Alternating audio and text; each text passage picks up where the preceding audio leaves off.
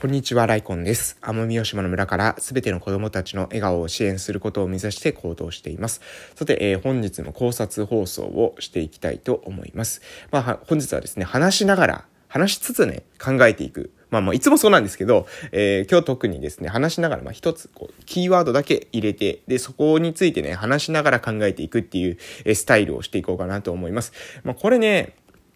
まあ私よくすることなんですけど、話しながら考えるって結構いいんですよ。で、この時にね、大事、大事なのは、まあ、自分一人で考えるっていうのことももちろん大事なんですけど、人と話すのもなかなかいいですよね。人と話しながら考えを深めていくっていうのも、まあ、これも非常にいいんじゃないかなと。で、え話しながら考えるときにもですね、その、なんていうのかな、あの何もせずにぼーっと考えるよりは、紙に書くとか、こうやって、え、音声を収録しながらとか、喋りながらとか、何かしらアウトプットして、まあ、外界にですね、足して、対して何か、えー、を記録しながらやっていくっていうのが結構おすすめです。自分の中だけでやるとですね、ななんていうのかな、やっぱり私たちの頭の中の容量って限られてますので、ある程度以上進んでいくとですね、前の考えっていうものを忘れてしまうんですよね。で、それを紙に書いてあると、あの、自分がどういう考えの過程を経てですね、現在のところまで、その思考が至ったのかっていうプロセスが見えるので、そのプロセスを見た上で、んんここはちょっとこうした方がいいんじゃないか、ああした方がいいんじゃないかなんてことが考えられるようになるわけです。そのプロセス自体に、何ですかえ、自分の思考の癖とか、自分が考えている矛盾とか、自分のバイアスですね。自分が、の見方が偏っている、えー、自分の思い込みだったりとか、そういったものを見抜くことができるんですなので、できるだけですね、まあ、なんか記録をしながらですね、それは文字でもいいですし、こうやって音声でもいいですし、動画でもいいかもしれません。何か記録をしながらやって、えこうやって考えてみて、で、その後にそれを見返していくっていう方法が結構、えおすすめの方法でございますということでね、まあ、考察の仕方についてですね、えちょっと2分ほど話させていただきましたが、えここからですね、本題に入らせていただきたいと思います。今日のテーマですけれども、え批判をね、恐れて、え防衛的になれば、周りからですね、え意見を言う人がだんだんいなくなっていきますよということについて話していきます。もうタイトルからして長いんですよ。もうタイトルからしてですね、話しながら考えてますので、長いんですけど、もうちょっと簡潔にまとめるとですね、えー、文句を言われるのを嫌がると、文句を言われるのを嫌がると、えー、あなたにとって、えー、イエスマンしか周りに集まらなくなると。いうことですね。文句言う人を嫌がると、えー、イエスマンだけを周りに集めるようになっていきますよということです。で、えー、これってね、多分、うん、なんか皆さんもね、皆さんの周りにいらっしゃると思うんですよね。えー、文句とかですね、言われるのがすごい嫌な人。文句っていうかもう本当は文句じゃないんですよね。議論だったり意見だったりするわけなんですけど、それがね、すごく嫌な人ってですね、一部いるんですよ。自分が言ってることにですね、何でもはいはいはいはい聞いてくれる人がですね、好きで。で、えー、そうじゃなくてですね、いや、これってこういう考えもできるんじゃないですか、こうじゃないですかっていうことを言うとですね、もうたちまちですね、不機嫌になってしまうっていう人がいるわけですね。まあ、そのね、なんだろう、あの、昔のですね、なんていうかな、あの、昭和のお父っつぁんみたいな感じの、えー、イメージですかね。なんか、奥さんがですね、いやいや、あんたこれはこうじゃないの、なんていうことを言ったらですね、うるせえとね、誰の金で飯食ってると思ってんだ、えー、バシャーみたいなですね、このちゃぶ台返しみたいなことをですね、えするイメージでしょうかね。もうとにかく自分の意見が、もう、あの、世界一、え周りの人からですね、意見をされるのがとにかく気に食わないと。自分の意見にはいはい言って従うもんだと。え女子供は俺の意見だけ聞いていればいいみたいなですね、一家の大黒柱風なお父さん、え昔いらっしゃったかと思いますけれども、まあ今もね、やっぱそういう人っているんですよ。で、そういう人はね、まあ男の人だけじゃないですよ。まあ女性の方でももちろんいらっしゃると思いますし、子供でもね、頑固な子供っていうのもいるかと思います。で、そういった、まあなんですか、そういったパーソナリティっていうかな、そういった性格的特質を持っている人って、えー、実はね、自分がですね、誰よりもですね、損をしているってことに気づいてないんですよね。えー、で、私はですね、その人、実はね、あなた、えー、その性格、損してますよってことをですね、今回は、えー、話していきたいと思うんです。えー、まずですね、えー、そういう人、ね、えー、周りの人からですね、えー、自分とね、自分に対して意見が違う意見があると不機嫌になってしまう、そういう人、えー、いらっしゃると思います。こういう人はですね、えー、大体私が見ている観察結果からですね、行きますとですね、えー、まず、そもそもですよ、え、自分の意見に対して何か意見を述べてくると、これはすべて自分にとってですね、え、都合が悪い意見であると。自分にとっての反対意見であると。自分にとっての攻撃であるというふうに捉えるんですね。えー、いいですか？え自分にとって、え、自分が言っ見を何か言いますよね。その時に、ああ、なるほどなるほど、こういうことですか。だったらこういう風にも考えられますね。なんていうことを言うとですね、はい以外の返しをですね、えすると、はい、わかりました。その通りですね。おっしゃる通りです。以外の返しをすると、するや否やですね、もう自分が攻撃されたっていう風に考えるわけですね。うわ、なんか責められてると。えー、ね、自分の意見を覆そうとしている。ん意地悪をされているかもしれないみたいな感じになってですね、防衛的になるんですね。で、防衛的になるとどうなるのかっていうと、思考がこの人たちにですね、停止するんですよ。で、これ停止するっていうのはどういうことかというと、相手が話している話の意図がですね、どういう目的によって話されているのか。例えば、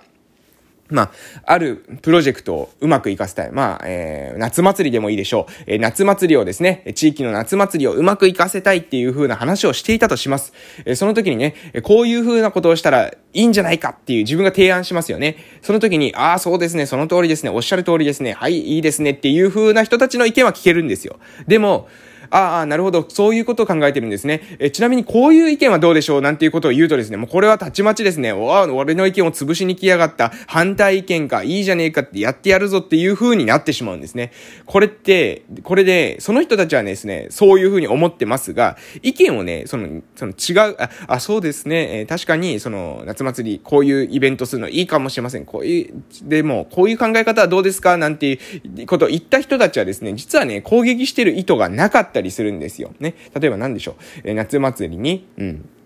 えー、っと、まあ、えー、わかりませんけどもね、あの、駒回し大会をしようと。夏祭りのね、イベントで駒回し大会をすると、なんか非常にいいんじゃないかと。えー、若者とお年寄りも交流もできる。えー、駒回し最高じゃないかというふうに言ったら、うん、それはですね、駒回しもいいですけど、めんこ、めんこもどうですかねみたいなことを言うと。えー、そうするとですね、なんだとと、駒回しの俺の意見を潰しに来やがったってこうなるわけですよ。えー、ね、でもね、めんこの意見出した人はですね、実はね、それ潰そうなんて思ってなくて、よりその意見を良い意見にしようこういうふうに思ってですね、えー、意見を出してることもあるんですね。っていうか、うん、まあ私もよく誤解されるんですけど、私の誤解されるパターン、そうなんですよ。いつもね。私、あの、周りの人がね、コマがいいんじゃないか。でみんながですね、もう、コマがいいんじゃないか。コマが、コマだ、コマしかないみたいな感じになってくるんです。だんだんだんだん。えー、もうコマ、もういかにコマをするのか。そしてコマをたくさん、えー、どれだけお金をかけてたくさんのコマを用意するのか。みたいな、こういう話になってくるわけですね。で、その時に、いやいや、ちょっと待ってくださいよと。えー、コマもいいですけれども、えー、メンコもなかなかいいですよと。えー、ね、えー、コマはこう、結構、こう、難しいですよと、最初やる、やるときにね。まあ、面子も、面子が簡単っていうわけじゃないですけれども。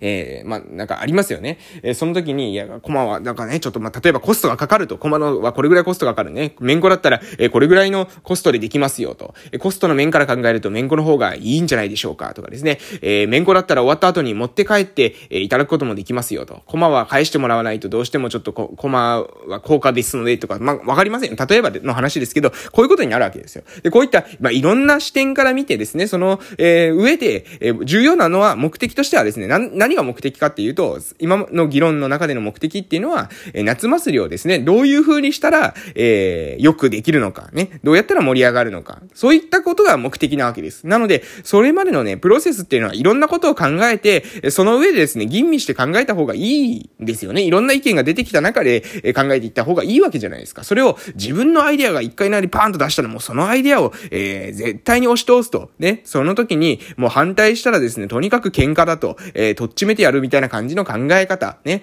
えー、ね、昭和のお父っつぁんみたいなね、考え方っていうのは、うん、まあもう今の時代にはですね、合わないんじゃないかなと思いますし、その人ってね、そういった人たちがですね、なんで、その人人たちってね、な、なんだろう、だんだんだんだんですね、エスカレートしていくんですよね。